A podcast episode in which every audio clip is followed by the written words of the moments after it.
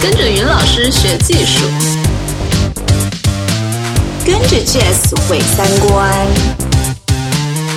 跟着袅袅在发育，表妹们的性生活，表酱，表酱。Hello，大家好，这里是表酱，我是主播袅袅。呃，很久没有跟大家见面了，挺想念大家的。然后这一次我拉了我的朋友叉 Y 来跟我们一起聊一下女生应该怎么去约炮。这一期我们会简单介绍一下，呃，第一个女生约炮要怎么开始，比如去哪里寻找呀，有哪些渠道。然后第二个就是怎么才能约到让你满意的，因为据说女生约炮中感到满意的比例是很低的，所以呃，我觉得。我和叉 Y 可以重点介绍一下这个，比如说需要注意什么呀？怎么才能不踩雷呀？呃，见面前需要沟通什么呀？这些都会我们重点去聊。然后第三个就是在约炮的过程中，呃，我们都有遇到过什么问题？包括会介绍我们两个觉得比较失败的案例，呃，包括就是对方纠缠呐等等。嗯，好，那我就请叉 Y 先跟大家打一下招呼。Hello，大家好，我是叉 Y。嗯，好，叉 Y 他跟睡醒，然后就被我拉过来了，所以有一些不情愿。嗯，那就是我想问一下，我们还是朋友。嗯，那叉 Y 你最早是怎么开始约炮的？我如果没有记错的话，应该是在大概六年前，就是我那时候已经空窗还蛮久了，然后。因为我本身就是自我探索是很很早就开始了，所以我觉得，呃，生理需要应该也是一个我们需要正面面对的需要，所以我就就开始了这样子，就也没有想太多，但是，但是我作为一个还比较呃爱想事情的人，就会可能在开始之前，就是在那个实际的层面会想很多事情。呃，那你会主要考虑什么？嗯，就比如讲说，我如何去找到，就如何去甄别，有什么定什么标准，然后呃，要问什么问题，然后如何在约之前要可能约法三章，但是又要让对方呃比较舒服的去接受这样子。嗯，呃，其实就是。我第一次开始约炮的时候，你就有跟我说有一些很重要的标准，包括呃你怎么选择你的对象，那你是怎么选择的？呃，我觉得对于一个约炮对象而言，首先第一点最重要的是他是聪明的。呃，他起码可以跟我一样聪明，那最好是比我聪明，然后会聊天，就是在情商上面还是蛮高的，也能够呃能对话，因为不然的话，就是你们可能出去约哈两三个小时，中间不应期，还要聊什么呢？对吧？所以我觉得聪明和会聊天是第一要素，或者这样子吧，我我分享一个就是呃。一个一个小窍门，因为其实我觉得，嗯，呃，有决定就是说要去约炮的女孩子，她呃，都其实是对对方的技巧有一定的要求。但是我发现是无论在任何的渠道或是场合去呃去约的话，其实对方可能作为一个男性，都会肯定会夸大自己的尺寸或是时间。所以我这个时候都不会问这种硬的指标，就是我不会去问哦，你的硬件条件是什么，不会这样子问。我会去问，就是说，可不可以告诉我你最差的一次体验是什么？嗯，那他回答这个问题的方式，其实就可以有很多的一个解读。就比如讲，有些人他会觉得。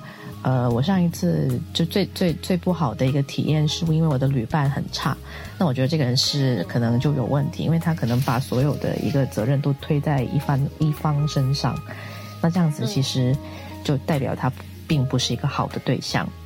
然后有些人可能就很专横的说，你不要管那么多，就是你会爽就对了。然后我就就这种人对可能正在要进行的对话也不是很有意识，所以我也不会跟这种人。所以，anyway，我想说的是，就这样的一个问题，是我觉得是我这么多沟通做了之后总结出来，觉得是一个比较有效的一个问题。嗯。哦，对，我在跟他们沟通的时候，我还会问他你的性幻想是怎么样的。哦，我也会问这个。啊，你也会问是吧？对。嗯，那那你一般问这个的时候，呃，他会给你什么信息让你去甄别吗？呃，一般来讲的话，会分成两种嘛，一种就是可能呃没有想过很具体，又或者是想的都是那些可能很。很无聊，就是很一般的。然后我可能从他的一个分享当中会知道，我们在这个方面的趣味是不是一致的。那我觉得这个很重要。是啊，我也觉得这个超重要的。如果对方他的那个要求很高，那个阈值太高，我达不到的话，我觉得会让对方不爽。如果对方太小白了，然后我觉得可能我也会很难满足。所以这个趣味还蛮重要的。是，然后另外一个的话，我就会看他会不会有一些特别奇怪，就是就是特别奇怪，就是可能超过我范围的一些幻想，那我就觉得可能，呃，嗯，就是要可能再多做了解，再去决定。因为我本身其实阈值还蛮高的，但是我暂时还没有遇到。就是说，真正说在这个幻想这个层面可以跨过我的阈值的人，对，但是这个问题也是非常重要。我自己遇到过一个老外，就是他看我的相片，看我的朋友圈，嗯，看我的那个 OK Cupid，然后他会觉得，呃，我是一个。好像是派对女王，或者是非常开放的那种女人，然后她就会觉得我什么都能接受。呃，她有问过我说，愿不愿意跟他尝试，呃，就是我和他的一个女伴去做，然后他在旁边去服侍我们的这种方式。我说我从来没有试过，但是我可以试一下。他。听到这个就很开心，因为好像中国女性比较少，当时我知道的哦，比较少能够接受这些，他就很开心说，呃，那太好了，那你过来吧。我就觉得他把我想成了一个老司机，可是我只是愿意去尝试，而没有很多的经验，然后最后就让他很失望，他觉得我在骗他。所以我觉得前面沟通对我对他都很重要。嗯，我我觉得，嗯，小鸟我也遇到过，就是类似的一个情景，就是，我我觉得我这样讲吧，就是，呃，如果我们在社交网络上面找呃外国人，然后如果我们都也讲到这个性幻想这个部分的话，我觉得是个男人都有想过三 P。我觉得这个这个真的是大概率会会遇到的问题，所以我可能会讲一讲，就是啊，我自己其实我的心态跟啊鸟鸟你是蛮像的，就是我觉得我可以去尝试，但是我从来没有试过，嗯，但是可能我会一开始会跟他去沟通这一点，就是呃，这个听起来是一个不错的一个一个想法，但是呃，如果我们要尝试的话，我会觉得我们要先。呃，尝试一下就是最普通的，因为我还没有验过货呢，你不可能。因为如果一旦有一个外人，然后我们其实我就一次过要去应付，或者是去啊去去呃留意两个完全陌生的人的反应，那些对我来讲是很累的。我觉得约炮这个不是约炮的本质，所以我觉得我会先跟他沟通，就是说我们先尝试一下，就是最普通的最呃。就是最常见的方式。如果你达到了我的要求，我们再看一看有什么探索的方式。对，这个是我的一个沟通的策略。所以很多都是从最基本款开始的。对你不可能，就你基本款都没有达到，你就不要再想那些奇奇怪怪的事情了。那你在一开始约的时候，有没有担心过安全的问题？在这个能不能在前期沟通的时候，让你有一些信息可以去甄别？我觉得吧，就是我在这六年当中，其实约的人不会特别多，就是这个这个是真的，就是啊不会特别多，就是说我其实，在每确认每一个对象。之前都会做比较长时间的沟通，然后一旦是觉得有一个人是就是达到自己标准，我就把好也会把它固定下来这样子，因为我觉得做沟通还是蛮累的。然后安全问题的话，呃，我这样子分享出来好像不是特别好，呃，但是我可以我自己的其中一个标准就是我会选择那些结了婚的人。然后他最好是，呃，也是有有老婆孩子这样子，因为如果这样子的话，他本身肯定会定期做体检，然后也不大会可能就是乱来，因为他还有家里的事情需要照顾。然后最重要的一点就是说，在健康这个问题得到保证之后，最重要的一点，如果这样的人不大可能会纠缠。呃，我的意思就是说，因为如果他是有老婆孩子，他其实是要定期回去交公粮的，对吗？嗯，我明白。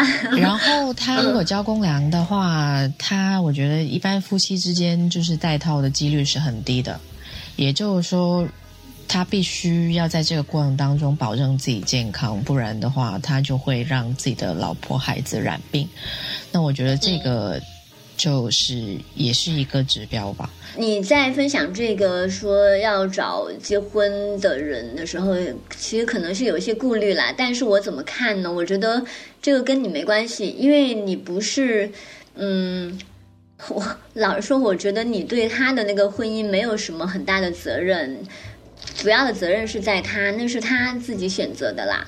是啊，是这样子的。对，所以其实我来考虑这个问题，更多的是从自己的角度出发，就是我，因为我觉得，如果大家都是成年人，然后你自己有老婆孩子，你愿意开始这样的一个探索，或者是呃去约的话，那我觉得百分之一百是这个人的责任。我只不过是在这个呃探索的过程当中，会发现这一类人会。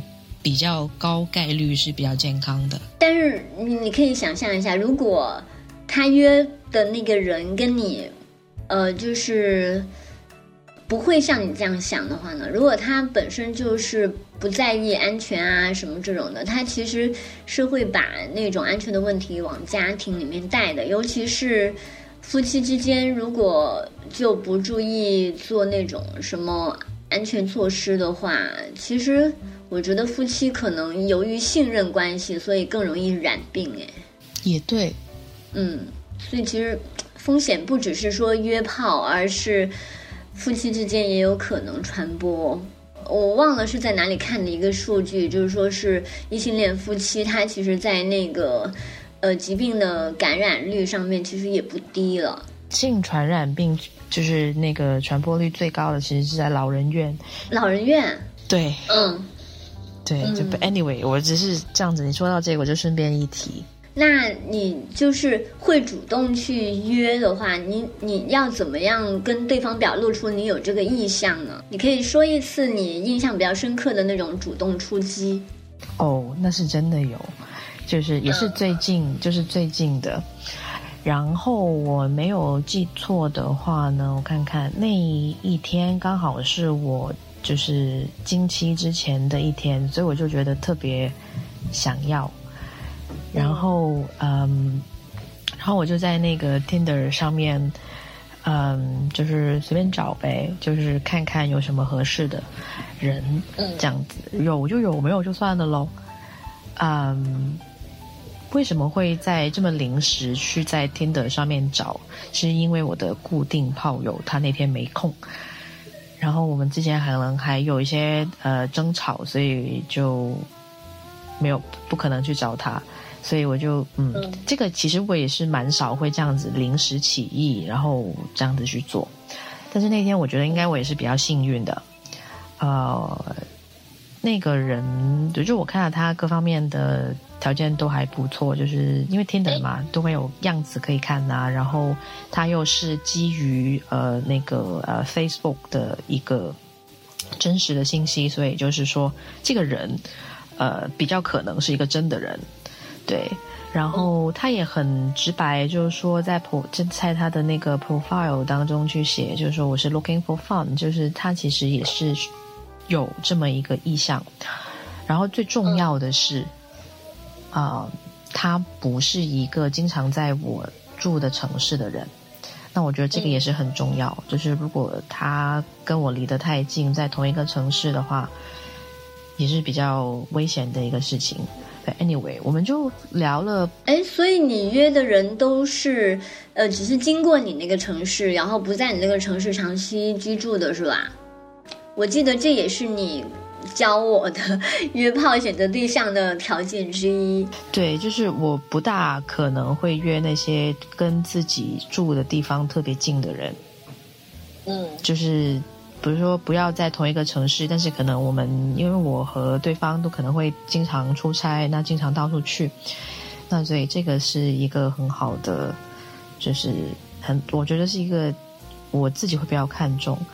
等一下，我可能会分享一个失败的例子，不过等一下，我先把这个 Tinder 这个事情讲完。为什么呢？因为这个真的是我真的是始料不及，应该说是喜出望外。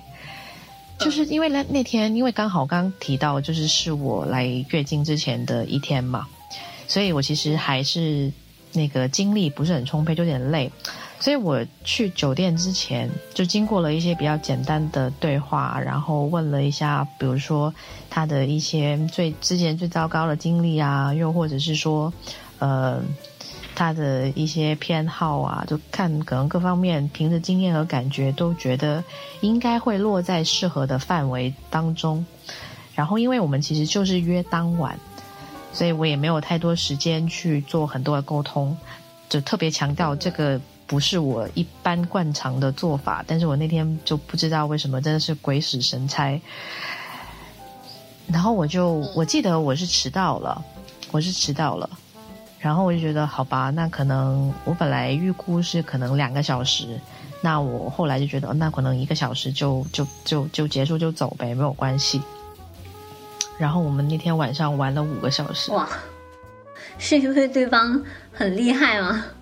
就我觉得，为什么我会说是喜出望外？是真的，应该是我有史以来最好的一次。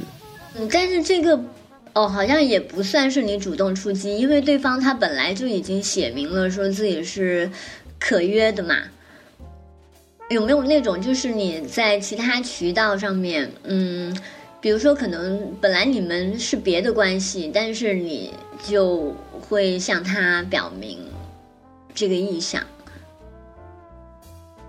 你竟然没有对我们五个小时感兴趣？我也是，我也是大吃一惊。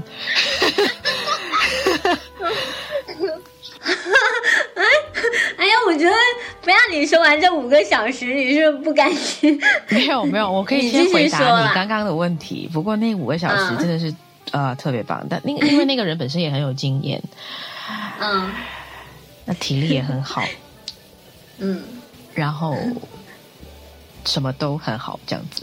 Anyway，好的，我先回答你的问题了。我觉得，我先回答你的问题。你刚刚是问哦，主动出击，就是你主动出击，然后向对方表表达这种意向约的意向。对，没有问题，没有问题。嗯，呃，我我想一想，也是在 Tinder 的，不过这个人呢是一个比较含蓄的人，就是我们。他没有在这他的那个 profile 当中写说自己可约或干嘛，就是说他其实只是，呃，因为工作的缘故，呃，也会在我的城市，可能是大概是逗留半年这样子。那我觉得哦，这个也是，就是也可也是可以，就是聊聊天啊什么的，因为那时候还蛮蛮无聊的，对，然后就聊聊天，然后我就发现这个人还蛮好聊的。就是我们可能会聊什么音乐啊，呃，政治啊，就是国际形势啊，然后可能也会聊一些什么最近的一些呃美剧啊，或者怎么样，就什么都聊。然后这个男孩子呢，他就是长着一副很人畜无害的样子，嗯，就是对，因为是。因为是混血的关系吧，然后眼睛特别大，然后那个好像一头鹿，你知道吗？就是他看着我的时候，就好像是一只鹿，就是很楚楚可怜的这样子看着我。然后我其实我看看，我跟他陆陆续续就可能聊天，或者是吃饭，或者是呃去看展览什么的，听音乐会什么，就陆陆续续可能有一两个月的时间都。没有完全没有聊任何关于约不约的事情，然后我们日常的就是相处也是很像朋友这样子。嗯，然后有一天，我们吃完饭，就可能是那天我因为可能心情不大好，就喝了一点点酒，就是真的是一点点，因为我本身不大不大能喝酒，就喝了一点点。然后在离开那个餐厅，就是下楼梯的时候，我就忽然很想亲他。嗯。然后我就告诉了他这件事情，然后他就好像好浪漫哎，听起来就他就好像 是有点意外。但是我们什么都没做，就那那个晚上什么都没做，然后就我们就各自回家了。然后回家之后有没有亲他？当时没有没有，因为我告诉他了。他怎么反应呢？就他告诉他说你想亲他，然后他怎么反应？然后他就好像犹豫了一下，然后我就觉得，哦，我是不是吓到人家了？哎呀，天哪，我吓到人家男孩子了，就是有一种母爱的感觉，你知道吗？就啊，不可以做这样的事情，我错了，我错了，这样子。然后我就回家，但是我就。你知道回到家之后就是心有不甘，你知道吗？就是觉得不行，不可以这样子。然后我就就是我问他说：“刚刚呃，我在我我在那个楼梯上跟你讲的事情，嗯啊，你有什么？你有相同的感觉吗？”然后他说：“其实有的，但是我觉得我们。”那我们今天晚上谈的都是很正经的话题，我觉得我不好就是这样子结束，然后我就觉得这是猪吗？妈的！然后我就就，但是我心里是开心的，结果因为我就是觉得哦，就是如果他也有类似的感觉的话，就证明其实。不是我的问题，就是我不是吓到他了或者怎么样，只不过是可能我们平时或一直以来聊的话题都是非常严肃正经，所以他可能就没有往那处多想。也，他其实后来就在我们做了之后，他有分享，就是说觉得就是说，如果他当时就是亲过来了，就会吓到我，我就会觉得这个男孩子也真的是。猪妈？这样子，不过我心里是开心的。好，然后在那天，就是我们有了这个对话之后，可能我们之间的话题就时不时就会有一些调情啊，这个是很正常的。嗯，然后调着调着，我就忽然突发奇，就是有一天，因为我就那天工作特别累，所以我就想呃。下午就是可能请假，就是放松一下这样子。然后我那天好像也是快要来例假，所以所以我有有点想要。然后我就跟那个男孩子说：“你下午有空吗？我们要不要出去？就是就是随便哪里看个电影什么的。”然后。我一讲完看电影，他好像就明白过来了。为什么呢？因为之前我们在调情的时候，我们有聊过，就是就是性幻想嘛，就 fantasy 嘛。然后他的其中一个 fantasy 就是在电影院里面。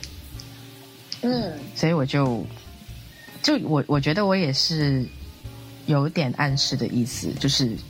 在这些对话里面，哎，那这样很好哎，就是呃，比如前期沟通的时候，你们聊一下性幻想之后，如果你想要暗示他，你就可以跟着他的性幻想来给他一些什么提示了，对吧？对，我觉得这个也特别好。就我们现在都是这样的相处模式，搞到我们现在没有办法正常开展对话了，你知道吗？因为就是太多关键词。哎，对，就是我就很奇怪，我就觉得之前约约之前都好好的，大家什么都可以聊，就是呃，你也你你你也不是什么女人，他也不是什么男人，就是大家都好好的相处，就是智力的碰撞嘛。结果做了一次以后，你就根本没有办法再回到以前了。你你的其他的经验跟跟我说的这个一样吗？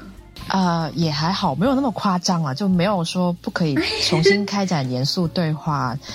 呃，但是就的确会有那种，就是在日常对话当中，可能太多关键词。我昨天还跟他讲说，我觉得我们需要有一个呃字典，或者是一个附录，就把我们那些要要呃避免的词语，就是标注出来，不然的话，我们没有办法 开展正常对话。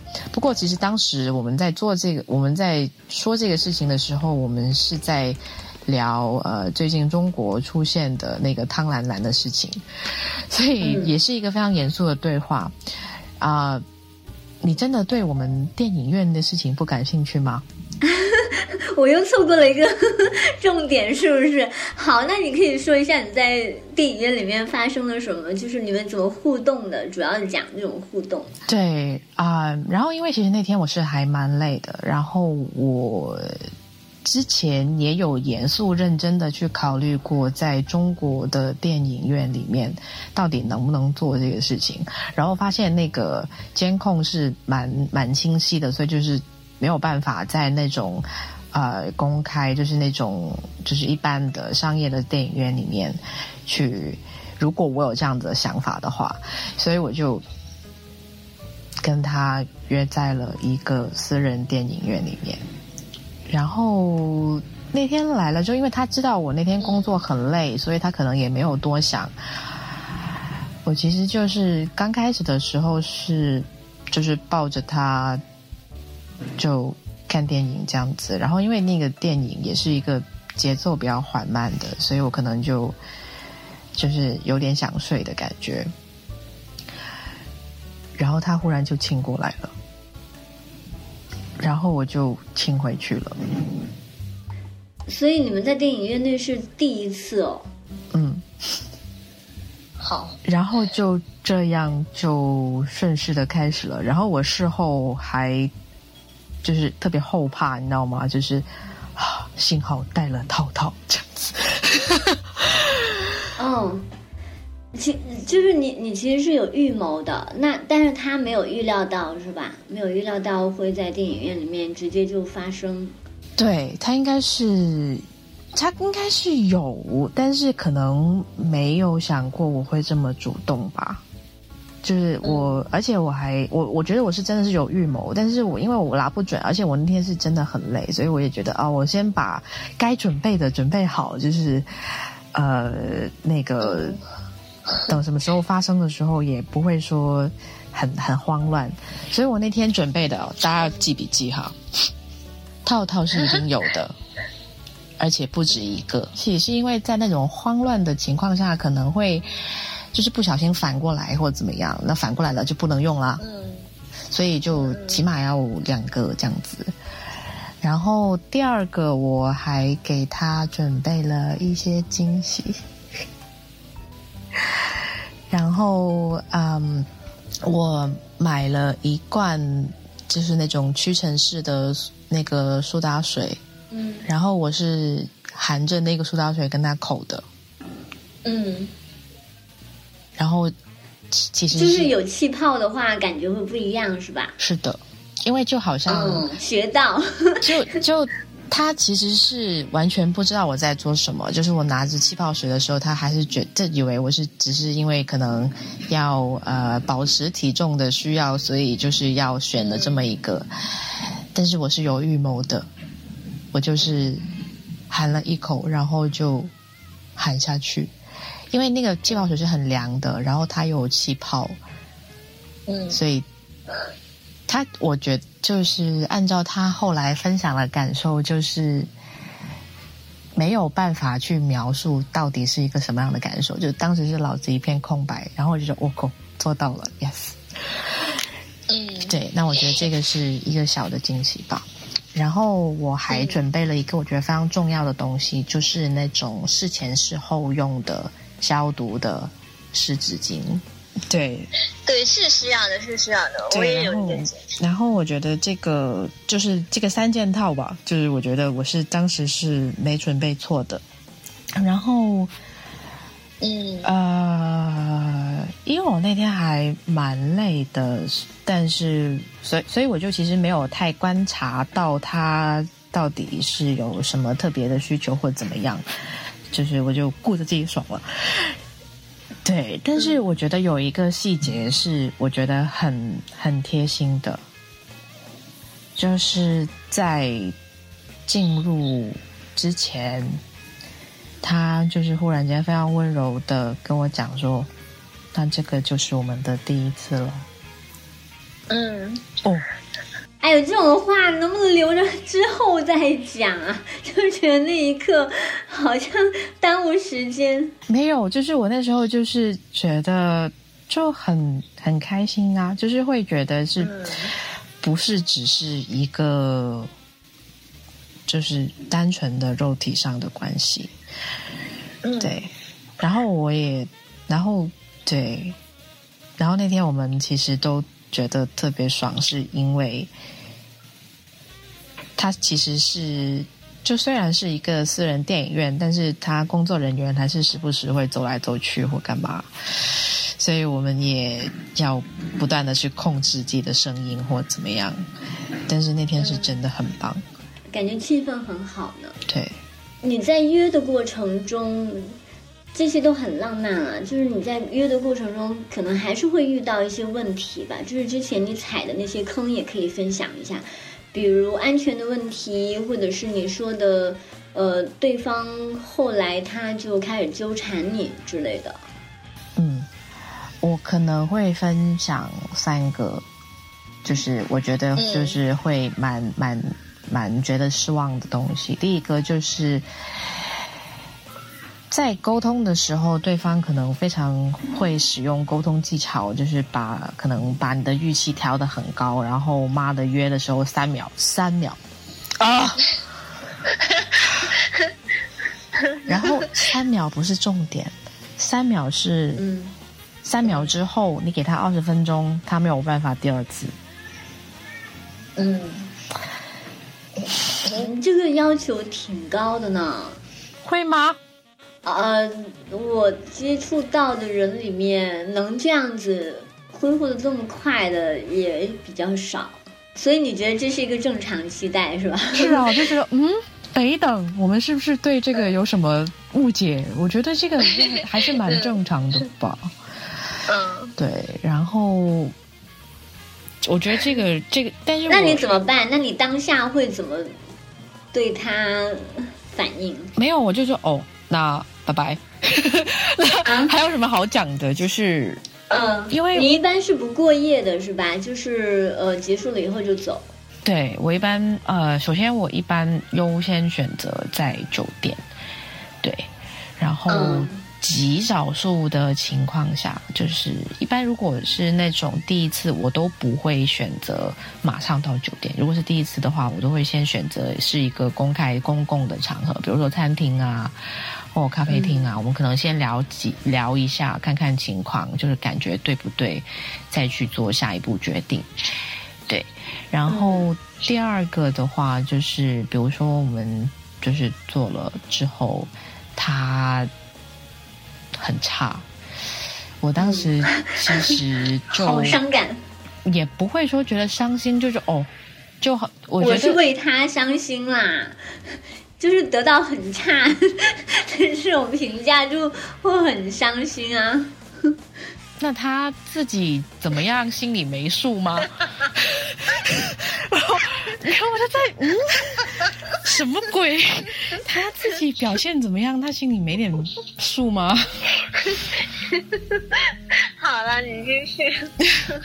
然后我就会，我当时的感觉就是，我觉得也我也不会给他割一个什么脸啦，就我也跟他哦，那好吧，那我先走了这样子。嗯。然后我可能就会把他删掉或拉黑这样子。嗯。但是我觉得，呃，我也会很快的把我的情绪调整过来，就是说，我也不会是觉得是一件什么特别严重的事情。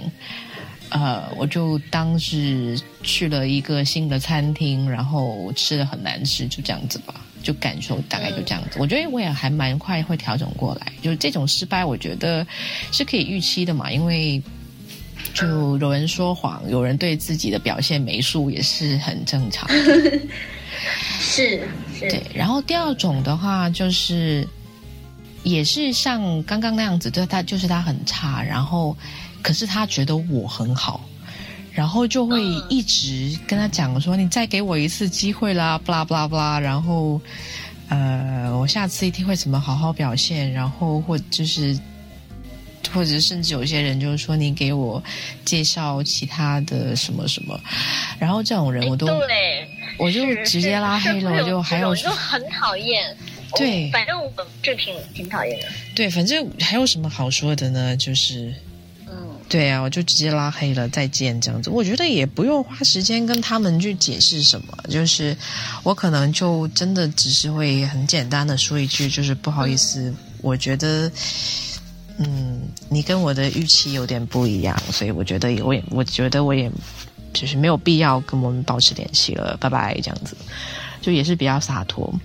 那我觉得第三种是嗯最可能需要。调整和处理的，其实也是我之前的一个例子，就是我们本来是固定的、固定的炮友，就固炮，然后他其实就是啊结了婚啦，然后也有自己的老婆孩子，但是。他老婆好像一直对这个事情，就根据他说的哈，我不知道，他老婆好像一直自己一直对这个事情不大感兴趣。然后他因为也是正值盛年，所以也觉得需要这样子。那我们我觉得，就前期沟通而言，双方都是特别理性的去思考这个事情，而且在平时的日常沟通当中，还是。的双就是我觉得他还是蛮节制的，就还比较知道自己的那个把握度在哪里。就有些人就会特别讨厌开一些开一些玩笑，我觉得直接拉黑就没什么好讲的。那我们就可能固定了，呃，大概是两年吧，就是可能一个月会有一次，就是他会过来我的城市出差，那我们就做呗，这样子也是比较呃比较稳定的。但是后来有一天，就真的是非常突然，他告诉我说他离婚了，然后还搬到了我的城市，我就吓到了。那他是有说是为了你吗？没有，我觉得也不是为了我。他其实之前跟他老婆的关系，他我们其实有在他不应期的时候有过这些简单的沟通。就是他会表达，就是说他跟他老婆就是有一些可能家庭上的事情或分歧这样，但是为了孩子没有办法，就会有这样子比较碎片化的表达。嗯，但是我觉得这个无论他的动机或者是原因是什么，他这么忽然就是真的是没有打一声招呼就忽然离婚，然后还搬到了我的城市，我觉得他其实是打破了之前。呃，我跟他固定这种关系的平衡，嗯，那我觉得就真的是要跟他讲，就是说，哦，不好意思，没有办法了。就你，就是我们之前就是沟通了那么久，你也知道我的要求和呃一些条件是什么。那你现在这个这两个条件都没有了，而且你做的事情好像也呃已经。不像是以前那么理性和成熟，那所以我觉得我们没有办法再继续这种关系。那他也理解。嗯，其实我跟他沟通的时候还是蛮担心的。那肯定还有一个情况，就是我觉得在这两年的过程当中，他的体力有下降了。嗯，这个也是我的其中一个原因，就觉得我就需要找一个新的这样子。嗯，呃，就是我，你是在这个整个六年里面都非常理智，就是呃约炮就约炮，然后约炮的选择标准就是嗯这几个，三四然后从来都没有打破吗？你自己从来都没有打破过？我不知道那一次就是临时起意在 Tinder 上，然后玩了五个小时，那个算不算是打破？呃，但是后来我觉得也是机缘巧合吧，就是我们也不可能五个小时都在玩，是不是？就肯定他有一些需要休息的时间。那我们在休息的时候就会聊聊天啊，互相了解。然后我会发现他其实也是结了婚的。然后嗯也是不会经常在我的城市，然后嗯、但是会周期性的过来，然后对于一些幻想或者是阈值还是蛮符合我的标准，我就觉得可能呃，当我当我就是不断以这样的一个标准去寻找这样的人的时候，可能这么多年我就已经有了那个感觉了吧。嗯对，那虽然是一次临时起意，但是最后好像就是对象还是蛮符合我期待的，而且他还长得帅。嗯，我我觉得就是一方面你自己会有这种，就是说这这些条件对你来说是比较好的，一个是可能不太会纠缠啊，什么很多的考虑，然后另外一个就。原来很多男性他是会借着出差然后去约的，其实他那一方面也会有这种考虑吧，就是你不会纠缠他。我觉得吧，哈，就就我个人的经验和我身边有跟我同样经历的女性而言，虽然就是说，可能大众媒体上面好像都是说，就是女性比较容易，呃，因为可能呃身体上的接触而对那个人产生感情，X Y Z 这样子。我觉得，如果现在有一个女性，她其实经过深深思熟虑，去决定去做这么一个事情，她我觉得她纠缠男性的概率会远远低于男性纠缠她。嗯嗯，有道理。这个也是我，因为女性其实我觉得把就是这个社会上面女性做做约炮这种事情，就是呃社会的成本是很高的，因为其实现现在我觉得社会可能对于女性做做这个事情呃会有一些呃批判或者是评论怎么样，就比远远比男性要负面的多，所以如果女性她会做这样的选择的时候，就是说她前期已经。有了非常成熟和长时间的一个考虑，那他自己对自己的心理建设也是很过硬的，那他他才可能去这样子做。而且，因为如果我们要去约的话，如果都是陌生人，不是朋友哈，假设，但是即使是朋友，就是这种关系，基于男性和女性之间的体力的差异，呃，女性在这个方面也会比较小心。所以我觉得，就我自己观察而言，哈，呃，在事后纠缠是男性比较多一点哦。嗯，你在这六年里面有没有遇到过真正会危及安全的问题？真的没有。不过我自己也是比较小心的，就是我从来没有暴露过自己住在哪里，也从来不会把这个人带回家。嗯。然后，然后也不会在日常对话当中去透露自己的工作和生活细节。嗯。嗯，对，那刚刚讲到那个在电影院的那个男孩子有一点点不一样，因为我们最开始是没有打算往那个方向去的嘛。嗯。嗯，对，不过他应该不会。对，就这个，其实我觉得每个人经过这么长时间的沟通，都会有一个把握的。嗯，你约过的这么多，呃，你约过大概多少人？我数一数哈，那个那些失败的 那那些失败的也要计算吗？对，都要计算。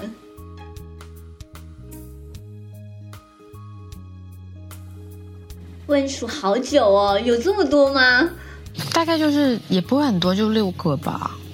如果你把那个个对，如果你把那个电影院男孩子也算上的话，也就是也只是只有六个。哦，所以你真的是比较偏向于去找固定的。对，嗯，那比如说你刚才说的那个两在一起两年，在一起约两年的那个人，他每个月过来一次，然后一次呃能够满足你吗？还是说他们会交替的过来？其实我是说平均一个月一次，就是他有些时候可能两周就会过来一次，然后我其实还蛮擅长自我探索的，所以这个方面也还好。对，嗯嗯，然后最近吧，我看看哈，就可能最近这一年就有一点点。多，说实话，就是，呃，最近这半年吧，有两个，所以，所以就我觉得应该应该是最近开始频率多了起来。那可可能是因为那个两年的人，我已经把它划掉了嘛，所以我需要，就是可能也要经历一段比较混乱的时期，去看看有没有可能找到一个固定的。叉 Y 就是你在这个过程中真的表现的就是比较理性的这种，嗯，那有没有哪一刻是你自己在情感上面会觉得可以例外，或者是有情感因素在主导？有诶，就是我其实最近正在经历，就是可能是电影院的那个吗？对，因为。一开始是本着朋友去的嘛，所以可能自己在这逛当中也会觉得有一点感情。呃，这个我觉得也是一个我要去好好想想怎么去去去处理的事情。为什么这么说呢？因为我之前就是如果我把一个人定位成一个炮友的话，我是完全不会对他产生任何感情的。嗯，就真的是分得很开的那种，但是呃，像这个男孩子的话，我最近我就发现，就我自己也会观察自己嘛，我就发现这有妒忌，你知道吗？嗯，就我觉得这个是个信号，就是所以你在这六年的约里面，其实你呃其他时间是有谈恋爱的，是吧？没有，就是有长期伴侣，一直都没有长期伴侣。没有，因为我不大需要，就嗯。工作也很忙，所以我自己就是这六年以来，其实都是空窗的。对，嗯，也是可能是这个原因啊，导致到我对这个电影院男孩子，嗯，就是会可能会有一些情感上的依赖吧，因为可能就太长时间了，或怎么样。不过我可能可以跟你分享一件事情，就是我昨天有和朋友有一个对话。就是讲到说，到底我们呃为什么需要伴侣？就是如果我们并不是找得到那种呃非常就是可能在身体和情感上都非常契合的人，我们为什么还需要伴侣？那我们如果把这件事情摊开来讲，那无非是有几个情景。第一个情景就是说，呃，我们需要倾诉。就有些可能有些事情是想要跟自己的伴侣去去聊去讲，那我觉得这个倾诉的需求是一个。那第二个的话就是共同生活的一个需求，就说可能有一些生活上的呃，比如说家务啊这种任务，我们可以一起去分担。那第三种就是呃生理上的一个需求。那时间关系，我把情感诉求归纳到倾诉那里了。就我觉得，但是我觉得这三个需求，呃，其实它不一定需要是一个人，它可以是不同的人，也可以是不同的方法。就比如说，如果我倾诉，我可以跟我的朋友，又或者是说我通过呃写博客的一个方式，然后共同生活的话，我有钱就可以了。然后至于至于生理上的需求，我觉得。约炮是一个选择，那科技日日新月异，那谁知道以后会不会这方面的一个需求完全可以被，呃，就就是比如说那个 VR 就机器人去做期待，那我觉得也是可能的。所以我觉得单身的一个生活，呃，如果它不是一个大势所趋的话，它至少呃也会是一个越来越普遍的选择。对，没错。嗯，我是昨天晚上去看了一场电影，叫做《对他说》，然后对谁说呢？他就是讲，呃，几个男人跟他们的那个硅胶娃娃的故事。就是现在那硅胶娃娃从以前单纯的那种性的用途，到呃现在越来越智能了，它会承担起很多的那种陪伴的呃作用。很多人甚至把他们带回家，就只是把他们当成一个二次元的那种偶像寄寄养在家里面，然后会跟他沟通啊，呃，然后也慢慢希望他越来越智能了以后能够给自己一些回应，就就很神奇。我我就觉得说现在现在的人可能我们会觉得越来越孤独，但是。同时，他解决这些孤独的手段也会越来越丰富，我觉得这是好事吧。嗯，那谢谢今天叉 Y 来我们的节目做客，呃，希望今天我们聊到的一些东西能够给女生，就是想要开始约炮的女生一些小的启发吧。嗯，然后也欢迎大家像叉 Y 一样来到我们表匠这里做客，关注。表匠 FM 公众号，然后在下方找到那个寻找嘉宾的按钮，呃，进去填写一下你简单的故事，然后我们会通过这个故事来联系到你。嗯，好，那差不我们跟大家说一声拜拜，拜拜，拜拜，嘿嘿。